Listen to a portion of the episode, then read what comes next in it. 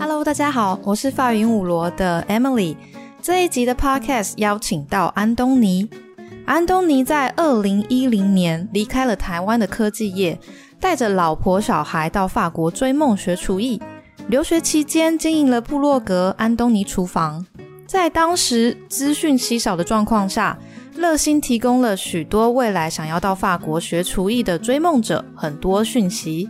安东尼跟在法国餐厅工作期间，完成了一本书《走到法国学厨艺》，也成为世界人气餐饮名校攻略的共同作者，并在二零一八年年底得到了一个在台湾非常好的餐饮管理职位，同时也在二零一八年拿到法国国籍。一切人生胜利组的组合，在朋友的眼中看到的是脚踏实地。还有无数努力跟决心的累积与结合。这次邀请到安东尼来跟大家分享他伟大航道的旅程。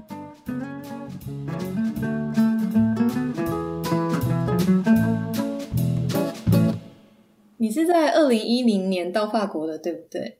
对，我好像是二零一零年，应该是九月那时候去法国。就你在你的书中有提到，你有老婆小孩之后才决定到法国。就是你做这个决定啊，最支持你的人是不是你的老婆？应该也只剩他支持，只剩他支持。对，因为老婆超伟大。其实一方面他也想去法国啊，但是嗯，他以前没有想过我们是这样子去法国的。嗯，所以在我决定要去法国念厨艺的时候，他就也会觉得说，哎，那我可不可以也跟去？对不对？不然。你一个人去很辛苦，然后又我们又要分开，这样子不是太好的一个状态呀。所以他自己就也想办法筹了一些钱啊，把他的积蓄都拿出来，然后我们就一起去法国这样子。而且今年那个时候他在台湾是有工作的吗？对啊，其实我们都是在台湾有工作，都是放弃工作去的。就是因为这样，所以才会全部的人都反对。哦，对啊，哦，我觉得超感动的。我觉得人生就是要有一个你很亲近的人，愿意支持你做事情。他能够在你还没还不知道未来会怎么发展的状况下，完完整整的挺你。对，没错，我觉得真的超超感动的。对，因为即便是另一半，有很多人的另一半也很难说，呃，在梦想跟现实生活当中做出这样一个抉择。那你那时候做这个决定，你有没有先拟出一个时间表？譬如说，你一年之后你要做什么，两年之后你要做什么？这样时间表很粗略啦。那现在其实回头来去看看当时的规划，还蛮天真的。当时 那时候的 OK，呃，那时候的其实也时间表就是说，希望说到法国呃念一下语言学校，然后蓝带一年，也许就回来了。以为就这么简单，真正你开始去做研究，开始了解怎么样规划这些课程，跟甚至课程后可能还需要实习，还需要工作经验的时候，你才会慢慢发现，说我原来规划那个一年或者两年的时间表，根本就是太冲动了。对，所以如果你再来一次的话。你还是会做这个决定吗？其实我还是会，因为如果没有这么冲动的话，就永远无法跨出那一步啊。你会觉得冲动是为什么？你会这样讲？嗯，因为我本来不是厨艺这个领域的那个出身嘛，然后真正也没认识多少人是去国外留学念厨艺，然后回到台湾的。因为当时这样的人真的很少，所以你很难去说引以为戒，进说。去了解这样子的一个过程，到底要花多少钱，以及到底要花多久的工作经验，你才可以回本，或者说你才可以出师，成为一个真的是出色的厨师。当当时根本问不到啊，虽然知道业界有一些人以前可能是蓝带毕业或怎样，但是可能都是比较资深的人，然后我们也跟人家不熟，问不到，嗯，就是没有机会去做访问。OK，所以很多东西真的是在当时是十年前嘛，大概九年前、十年前，很多都是自己摸索出来的。也是因为这样子才觉得说，好不容易摸索出来，就留一点东西给后来的人看，才会有这两本书。觉得这样非常的好。所以你那时候会有一个 A B 策略，哎，因为反正你那时候想的就很简单，就是念完一年就回去。对，其实没有什么退路。可是你其实是念了两间厨艺学校啊。对，呃，一间是蓝带嘛，念了一期，一期就三个月而已。嗯，其实我连去去法国的时候，蓝带整个九个月的学费我都没有准备完整，所以没办法念到九个月完。那一方面，我就是在报蓝带的同时，我也有继续在找其他学校，然后意外的发现斐航迪。他有很不错的课程，然后学费又比蓝带便宜，所以我就同时申请了斐航迪，那也很顺利的有申请到，所以才可以说蓝带念完一期之后，我把剩下的时间花在斐航迪，然后就到到那边去念。哦，你在斐航迪念多久啊？念了可以说是一学年呐。哦，OK OK，对。那你刚刚有提到蓝带跟斐航迪，你我我就会想说想要做个比较，哎，你有时候会比较喜欢哪一个吗？其实我常常跟人家做比较啦，只是哦，已经最近这几年比较少跟人家聊起。我想想看，我通常会告诉人家最大的差别就是，如果你是要很渐进式的，然后来学法式料理的话，那蓝带会是一个让你。一下子到法国不会那么惊慌失措的学校，因为他的服务做得还不错。那即便你法文不是很好，也有点英文基础，你还是可以在那边学习。这是蓝带我觉得比较好的优势。那当然对我来说，蓝带是另外一个意义，就是是一个梦想。那不管它里面教的如何，或者不管怎么样，反正就是。呃，我一定要去一趟，那是我个人对于蓝带又另外一个期许，这是蓝带对我的一个意义。然后对斐航迪来说的话，我觉得斐航迪比较适合说有机呃，但是斐航迪现在有分很多课程的。我当时念念的那个课程叫做 CRP，就是一个类似厨师的资格认证。那这个如果以台湾来讲，可能就是类似西餐乙级跟丙级之间的程度，那会比较建议，如果是想去念这个课程的人，是本来有一些底子的，因为在那一边的话，你要完全用法文去学习，那如果你有一些底子的话，也许语言上听不懂，还可以靠你的底子去去完成你的学业，去看懂他们在教什么，那。整个肥羊迪来讲的话，就是会比较硬啊，会比较硬，然后实作也比较多。如果要跟蓝带做比较的话，嗯，蓝带跟肥航迪他们是用什么语言授课的？呃，基本上两个其实都是用法文呐，但是蓝带它有它有英文翻译的人在旁边，所以听不懂法文比较没关系。但是斐航迪我选的那个课。哦，我我我必须再说一下，就是斐航迪，它不止一种课，有些课可能有英文授课，但我选的那个课叫 CRP 嘛，它是法文授课的，就是从头到尾都是法文。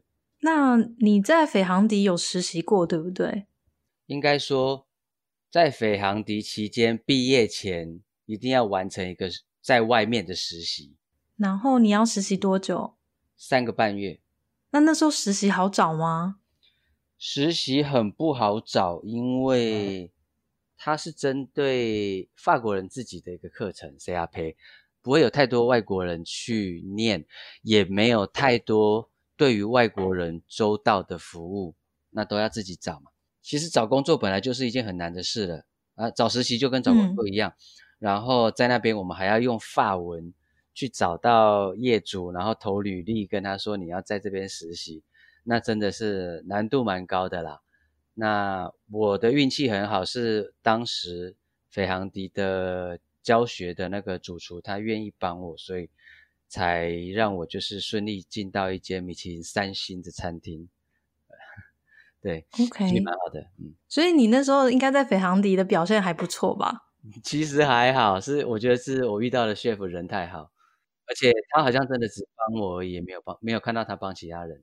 然后他他觉得我还蛮认真的，这倒是他有跟我说。哦，OK，所以反正就当学生的时候也要好好当学生，就会遇到贵人。对对，没错。你在那个三星餐厅工作的感觉是怎样？厨房很大，很有制度，然后节奏非常的明快。怎么说呢？本来以为说在法国的餐厅应该是。厨房里面应该会比较优雅一点，还是怎么样？甚至是说米其林三星应该会很优雅的做菜，把东西做得很完美。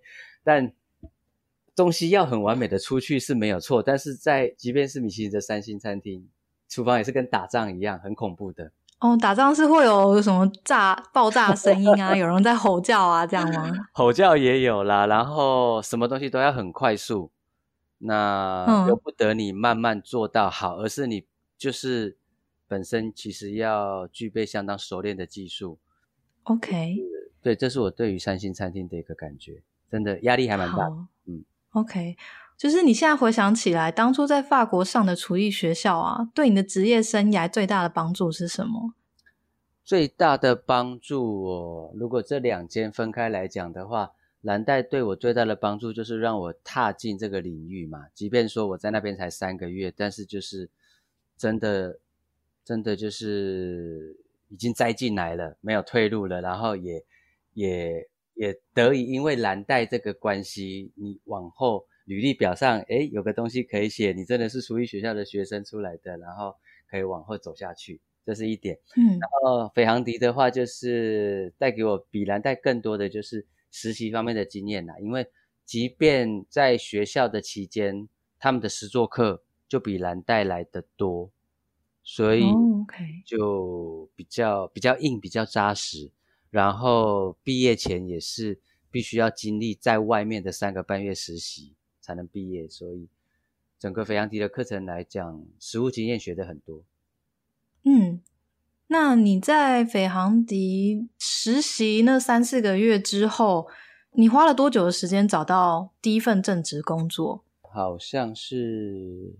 两个月还是三个月的时间？哦，那也还 OK 耶，就也还算顺利吧。算顺利，我觉得真的是那一阵子都是一连串的好运气啦。因为找工作这东西没有什么绝对好找或不好找，饭店就比较怎么样，餐厅就比较怎么样，或者说巴黎就比较容易，然后外省就比较难，还是怎么样？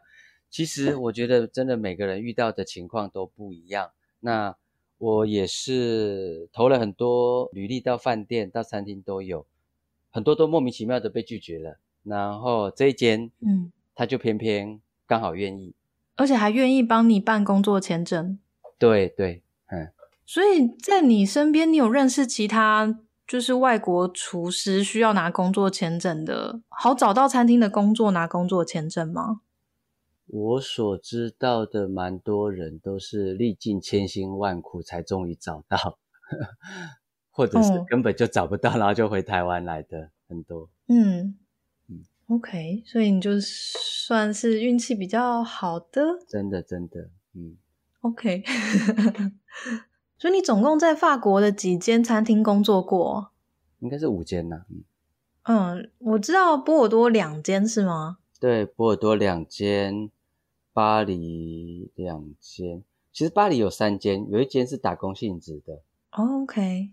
而如果连巴黎的实习的那一个餐厅也算进去的话，应该算是四，巴黎就四间了。嗯，巴黎四间，波尔多两间。嗯，你怎么会想要从巴黎到波尔多来啊？其实住巴黎哈，只要住一两年就会开始我啦。其实可能不是每个人，但是我就没有很喜欢大城市。所以我没有非巴黎不可，我反而觉得很想去法国的其他城市看一看。那波尔多是呃红酒很闻名嘛，然后我们去旅游观光的时候也觉得那是一个很舒服的城市，不管是在便利性上，或者是说真正比较接近法国人的感觉，那它都是一个不错的选择。所以我们就决定。投履历投到波尔多看看，然后结果我还真的有履历在那边被接受了，所以才会有有接下来去去波尔多工作的这一段历程。嗯，超棒的。那你在这些嗯法国餐厅工作啊，你有什么特别的经验分享吗？其实真的是每一个厨房、每一个主厨不同的话，就会影响那一间厨房的风气，也会也会影响你想不想要待下去的意愿。这其实是还蛮重要的。嗯，我遇过很认真的主厨，我也遇过很混的，也有。那我觉得不管技术怎么样，当你当你跟到了一个很负责的主厨的时候，这是最重要的，因为对我们外国人来说，不管是哪一间厨房。不管是多么小的一个事情，或者多么家常的一道法国菜，对我们来说都是很新鲜的东西。所以，对主厨人好不好、负不负责是最重要。至于说他的菜色到底是一星等级，还是三星等级，还是说一般老百姓吃的平价料理，我觉得那比较不是那么重要，因为对我们来说都一样是好菜、好的菜，值得学的。嗯嗯。那以你的经验来说，在法国的餐厅工作啊，法文程度大概要到什么程度会比较好？我自己是考过 DELF 的 B on 嘛，就是 B one，但是我觉得 B 的会比较好，因为到 B two，B two 这个等级的话，你在应对上至少会比较没有问题，这样子你才人际关系会好一点。然后遇到不懂的东西，你也比较能够问个清楚。现在是法语鹦鹉螺的法文小教室，因为这集 podcast 邀请到的安东尼是位厨师，我们就来教教几个厨房常用的法文。首先，第一个是 faire la cuisine，做菜。做菜的法文要用 faire 当做动词，faire 是做的意思，f r e r e。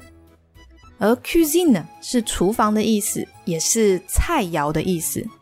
要小心 cuisine，c u e s e n e，中间的 s 要发 z 的音，因为 s 被两个母音包在一起的时候，会改变发音，变成 z 的音。cuisine 是阴性名词，前面要加上阴性的定冠词 la，faire la cuisine 就是做菜的意思。例句是：Je veux apprendre à faire la cuisine。我想要学做菜。在厨房除了做菜，也要洗碗。洗碗的法文是 faire la vaisselle，一样用 faire 当做动词。vaisselle 是碗盘的意思。v r e s s e l l e。vaisselle 也是阴性名词，前面要加上阴性的定冠词 la。Faire la vaisselle 就是洗碗的意思。例句是：Je fais la vaisselle à la main。我用手洗碗。法语五罗的 Podcast 法文小教室的文字内容会放在官网上，或是订阅法语五罗的电子报，让我直接把每集更新的网址传给你。另外，法文发音课还在早鸟优惠中，优惠到十二月底截止。有兴趣，赶快上法语鹦鹉螺的网站试听哦。就你现在是双重国籍嘛？你就是因为在法国拿到餐厅的工作签证，然后工作了好几年，你申请了法国国籍。那在申请的过程中，你觉得最难的地方在哪里？呃，申请法国国籍最难的地方，应该就是准备一大堆资料要递件。那包括说，好，其实有很大部分资料 是我老婆去搞，因为那时候我忙工作，忙都忙死了，所以她花了很多时间在研究那些资料，包括说一些呃户籍的资料，全部都要弄成法文公证的版本，还包括你的在台湾的家人哦，也都要跟着嗯。被这些资料去做公证，因为他们想要知道你的家世是不是很清白。啊，然后。还有包括你，当然就是累积了五年的报税的资料，还有呃我想想，收入收入存款证明那些好像也有也有查很多啦，真的就是准备资料最累。那仅次于资料最恐怖的，大概就是我们后来呃呃文件过关了以后去做的那个跟审查官的那个面试，那个面足足花了一个多小时，一对一在对我讲，所以那那个也是。蛮恐怖的，嗯哦，不过好像你进行的那个面试还蛮顺利的嘛。我蛮顺利的，但是呃，对了，我我我跟那个面试官在讲的时候，就是互动蛮好的。然后，其实他们就是要知道你融不融入法国。那也许有很多东西，我们我们也许法文的书啊、小说啊读的不是很多，电视剧看的不是很多，但是。在应答的过程中，你可以去讲你是怎么样在生活中去融入到法国，然后把你的所见所闻通通都讲出来的话，他们会感觉到你的真诚，会会知道你你不是来弄个文件就就好了的人，他会知道说你真的是在这里生活过。那当他当他感觉到你这一点的时候，其实两个人在谈就就比较容易，比较融洽。那。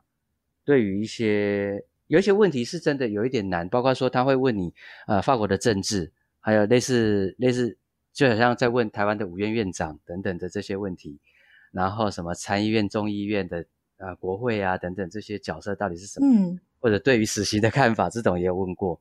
那反正你就是你就是拿你会的法文，然后白话一点，把你的观点讲出来给他听，不要太过词不达意，应该。都还是可以谈呐，对。OK OK，原本要在法国创业的你啊，就还好，你没有创业。就是如果你那时候在法国创业的话，你现在遇到那个 疫情啊，你可能会蛮麻烦的吧？就你有想过这件事？真的有，我想到，就是因为那时候想说要创的是教亚洲料理嘛，那真的好在那时候没有创啊，不然现在因为武汉肺炎的关系。这方面的文化其实受到很大的冲击哦，对啊，因为平常要教都已经是要蛮努力去推的了，然后现在还遇到这个，大家觉得说 你们你们那个什么？呃，中华料理不知道都吃了一些什么东西，然后 煮了一些稀奇古怪的东西，我不想碰，不想学。对啊，那就糟糕。对啊，真的好在好在。对对，好在那个时候，就是有个朋友介绍你一份在台湾很棒的工作，然后你就决定在二零一八年年底回台湾。那可以说说你现在在台湾的工作吗？呃，它是一家跨国的企业，然后蛮蛮特别，就是说他们家的员工餐一直都是业界都知道是吃的很好的，餐餐都是 buffet。嗯。刚好就是有朋友认识了他们在台湾的承包商，所以承包商就找到我来当他们这个企业在台湾的台湾区的这个餐饮总监呢。哎，我可以问一个可能有点冒犯的问题，就是他们在台湾找不到人才吗？这这这个问题会不会觉得很很会不会？可能原因一半一半吧，我也不知道他们当时为什么。不是上一零四去找就好，是不是在一零四真的不容易找到这方面人才？那我说说看，我说说看他们为什么找上我好了，然后为什么他们呃跟我面试以后觉得我 OK？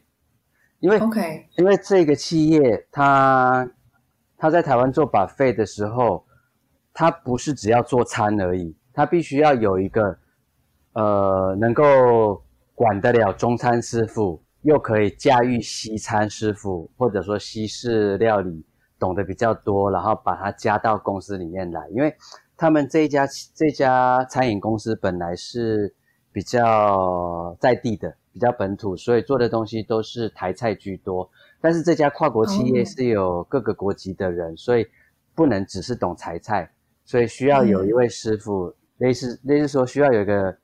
比较高阶的餐饮总监，然后把西餐带进他们公司，这是他找到我最大的一个考量，因为他就是去找人说，有谁在欧洲，就是在料理界有就是有过一些经验的，然后这个才是他们要的人。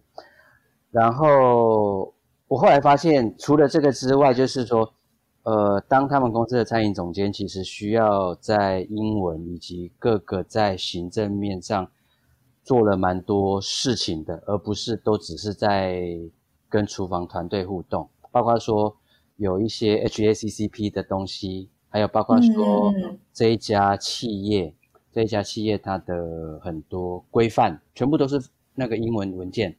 然后很多时候开会都是英文，然后去演讲也要英文，去教菜也要英文，什么什么的很多啦。所以就最后发现说，哦，他们可能真的不太容易找到一个师傅，一个厨师，然后是具备他们额外还要多的这些才能的。其实我觉得你还有一个才能你没有讲到，是什么？就是安东尼，你很会做人。对啊，就是其实好工作都要有朋友，就是都要有人介绍啊。哦，对对啊，嗯，对啊，就是你在波尔多的时候，就是常常会邀请大家，就是免费到你家去吃你你发明的菜。我觉得，我觉得这点应该就是你广结善缘了，这点应该也是有差。对，真的是对我朋友介绍给我这个工作，真的是。本来不在预期之内会是这个朋友，然后介绍给我，但是他也就这样发生了。然后其实我一直还欠他一顿大餐，到现在还没给，因为一回来后就一直忙一直忙。然后他也不是一直都在台湾的嘛，但是最近他好像比较稳定在台湾了。我找个机会一定要再还他人情的。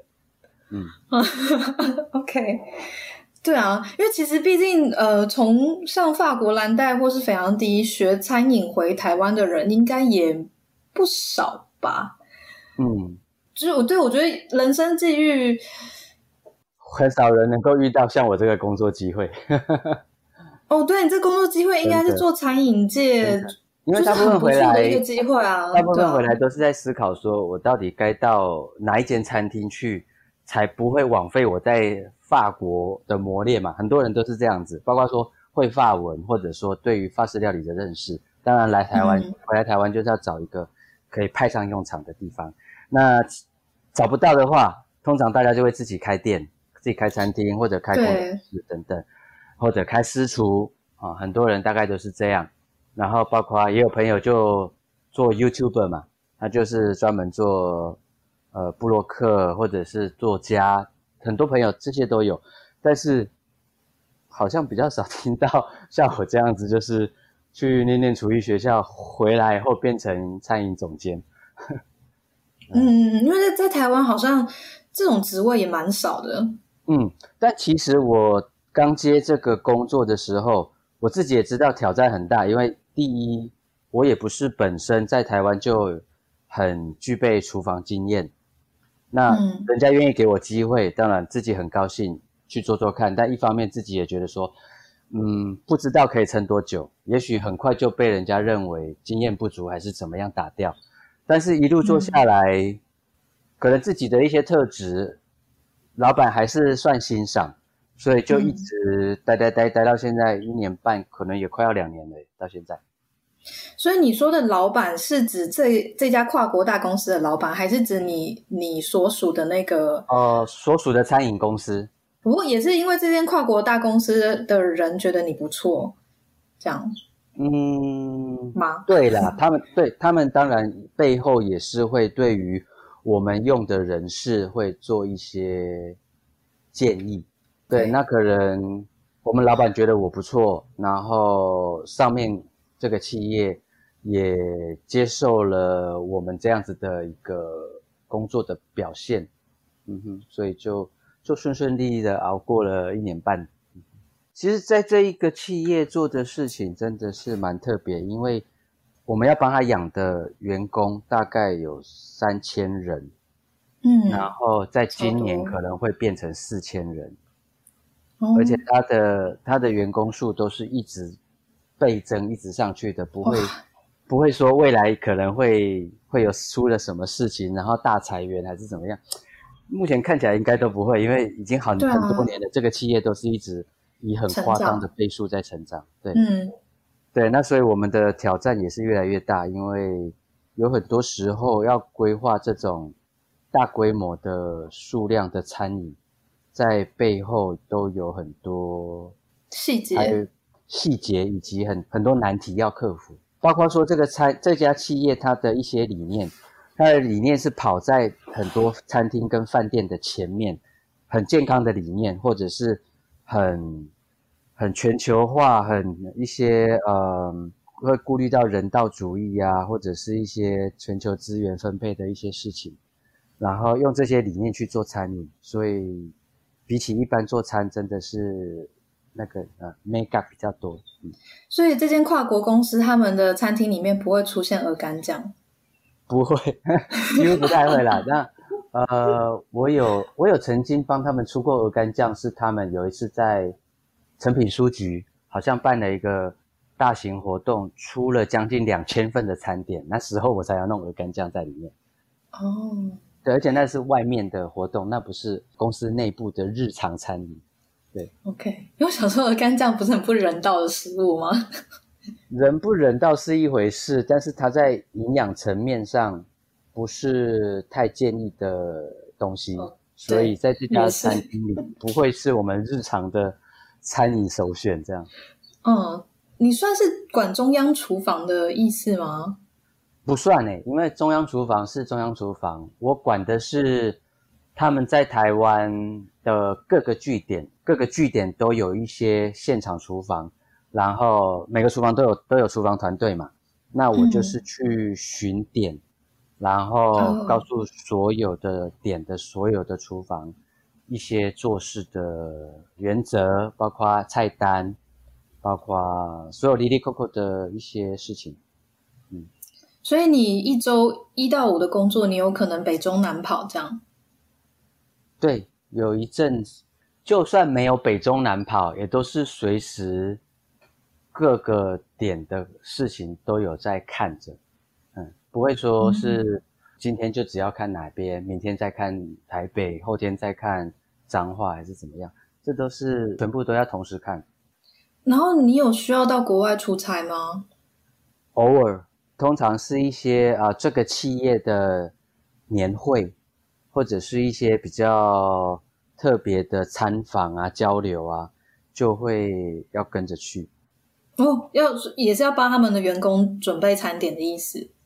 哦，不是不是，我曾经去过一次澳洲雪梨嘛，还有一次新加坡。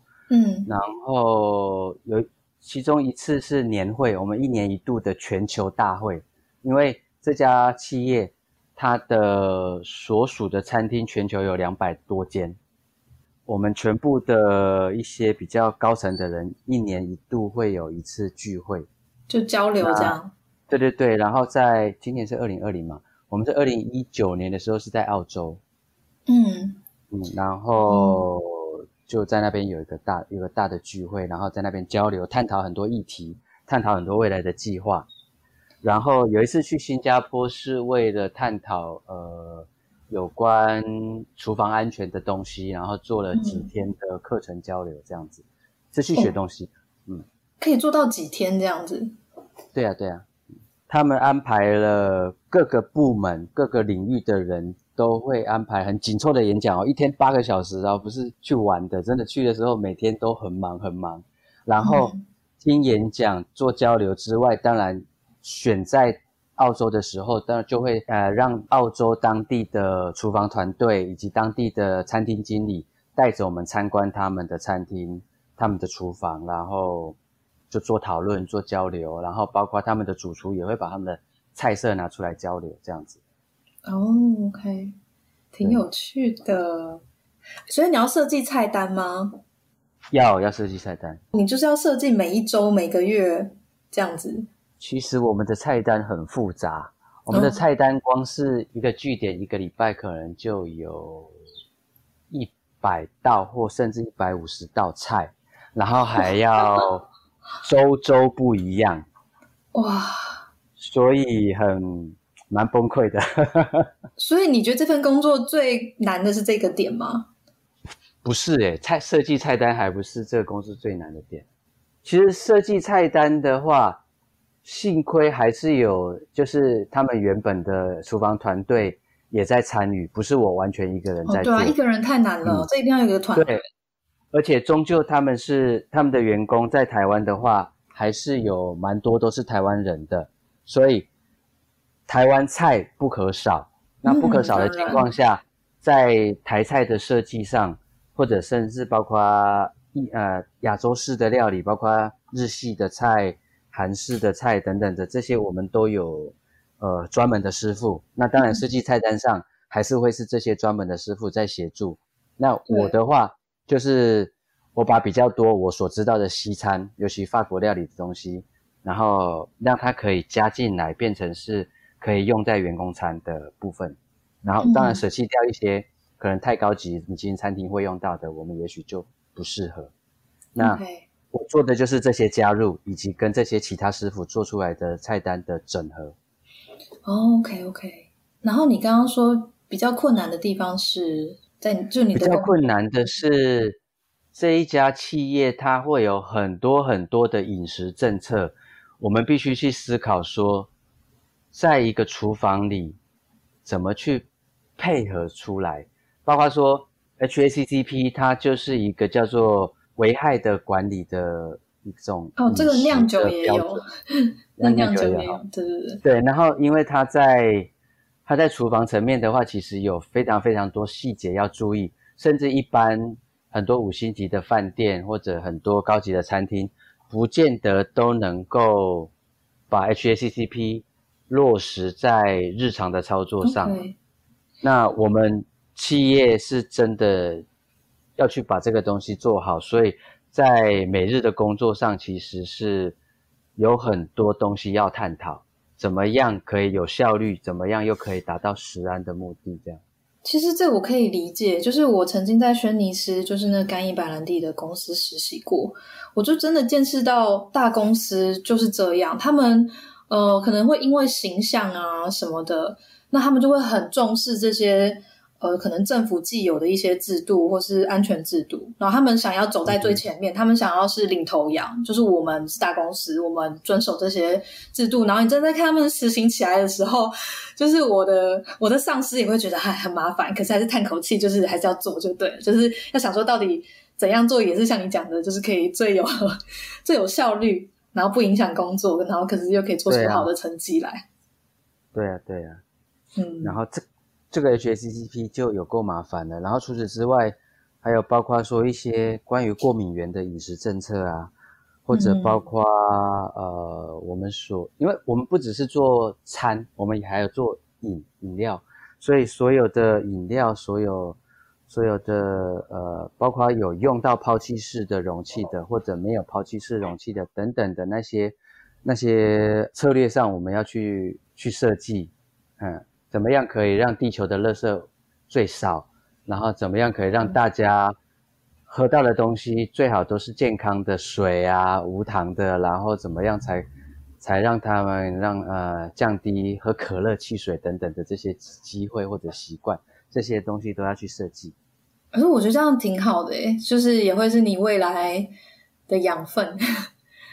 对啊，嗯，所以像你们就是准备每一道菜前面都会标说你这道菜有什么过敏源之类的吗？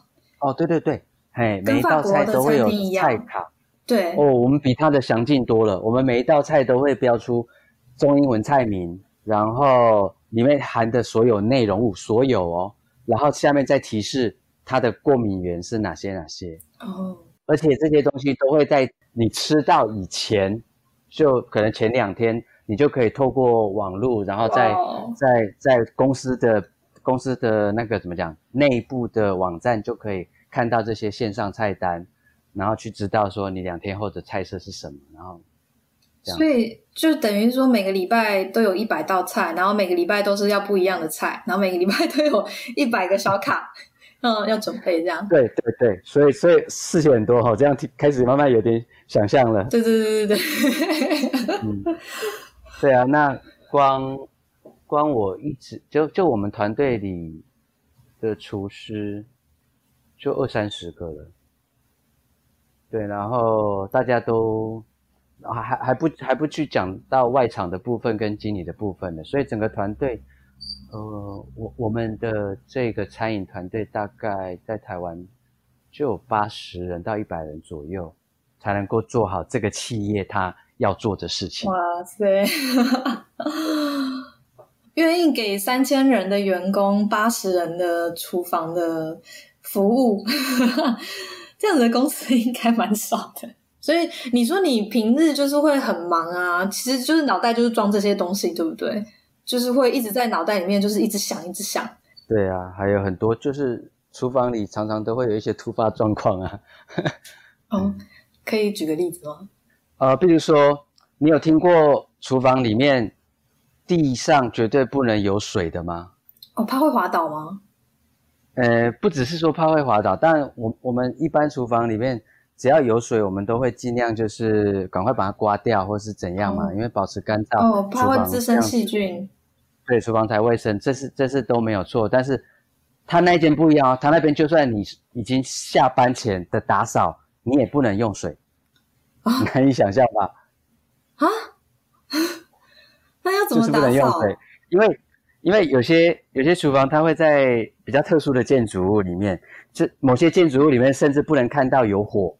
不能不能有火的厨房，但是你要煮出东西来，用电磁炉不能用水去，哦，用电磁炉是一个对，然后但是你看这很好玩哦，不能有火的厨房，但是东西还是要煮得出来，但是不能用水刷地，但是地还是要干净。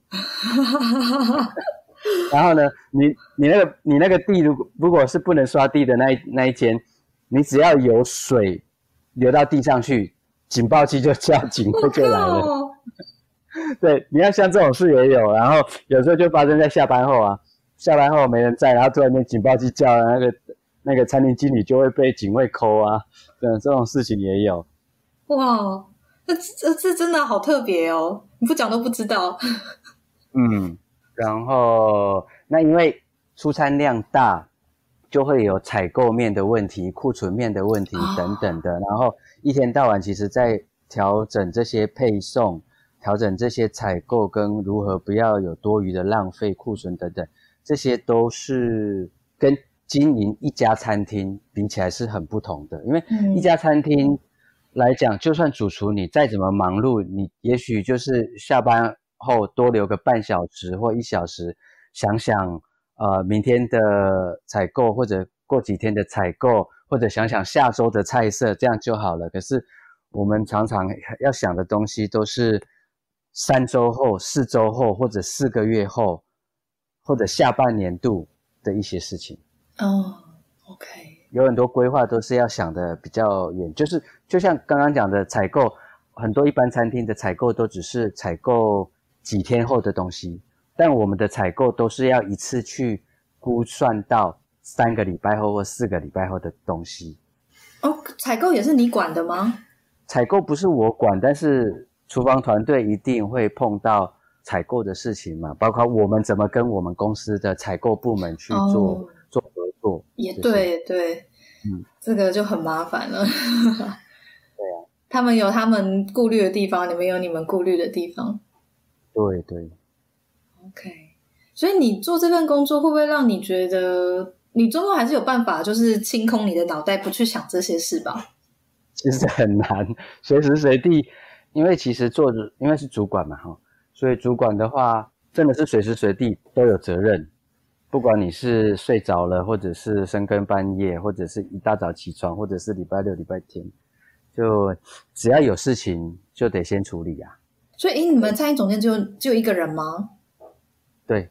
哦，所以你上面直接就是你的老板吗？对，没错。哦。然后下面对的就是各个点的主厨。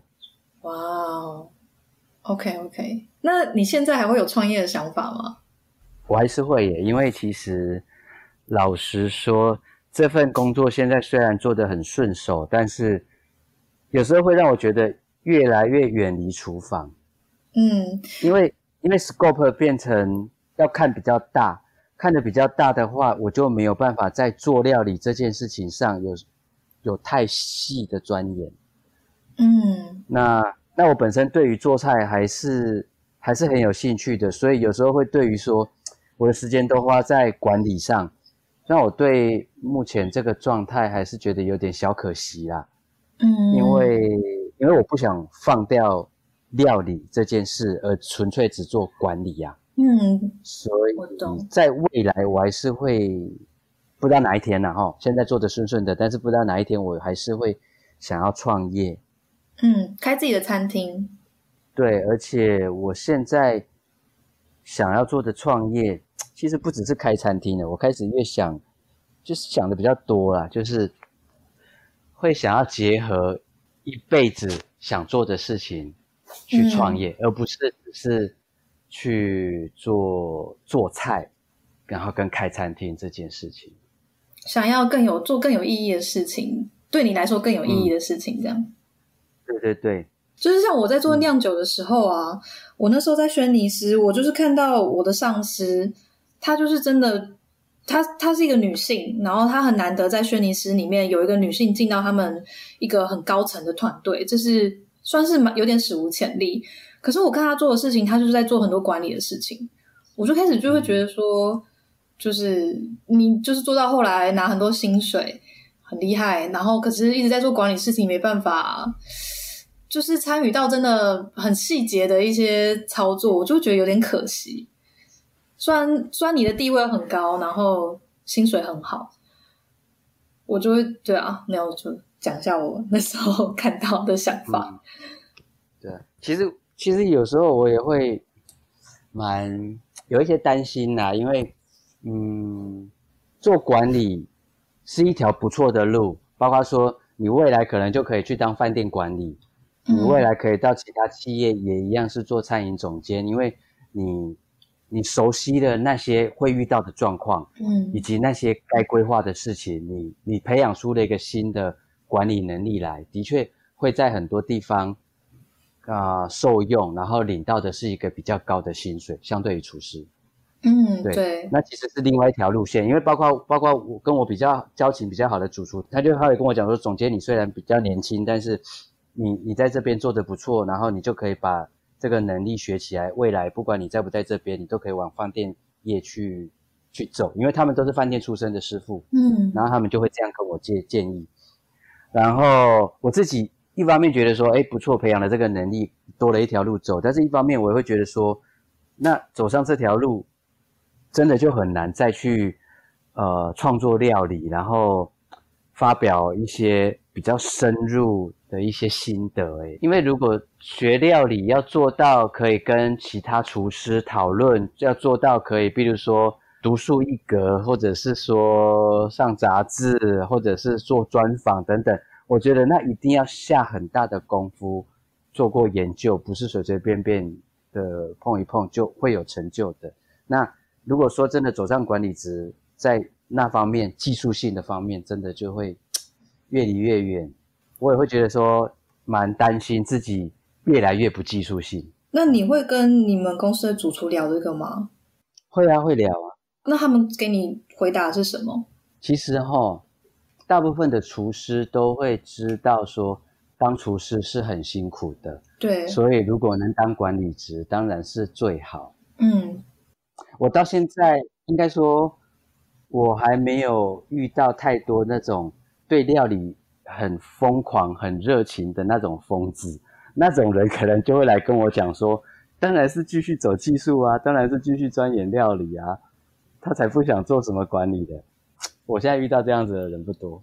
可是你那时候在法国餐厅当领班的时候，你那时候会就有想过你想要当管理职吗？有有这个想法吗？对。我完全不会。那时候不会，因为一方面应该说去法国学的时候就是要学技术，对。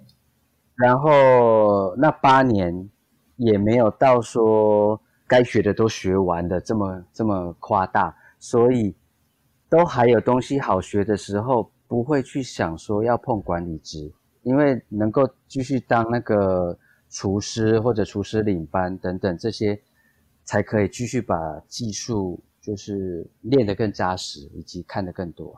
嗯嗯嗯，对啊，我觉得安东尼的个性就是非常踏实的那一种。好的，那谢谢安东尼。不会，谢谢。希望这集的访问能让大家对法国厨艺学习的这条道路多一些了解。如果想要知道更多厨艺学校的资讯，欢迎参考由安东尼与其他作者共同出版的书籍。世界人气餐饮名校攻略，也谢谢安东尼跟大家分享大型厨房团队的工作模式。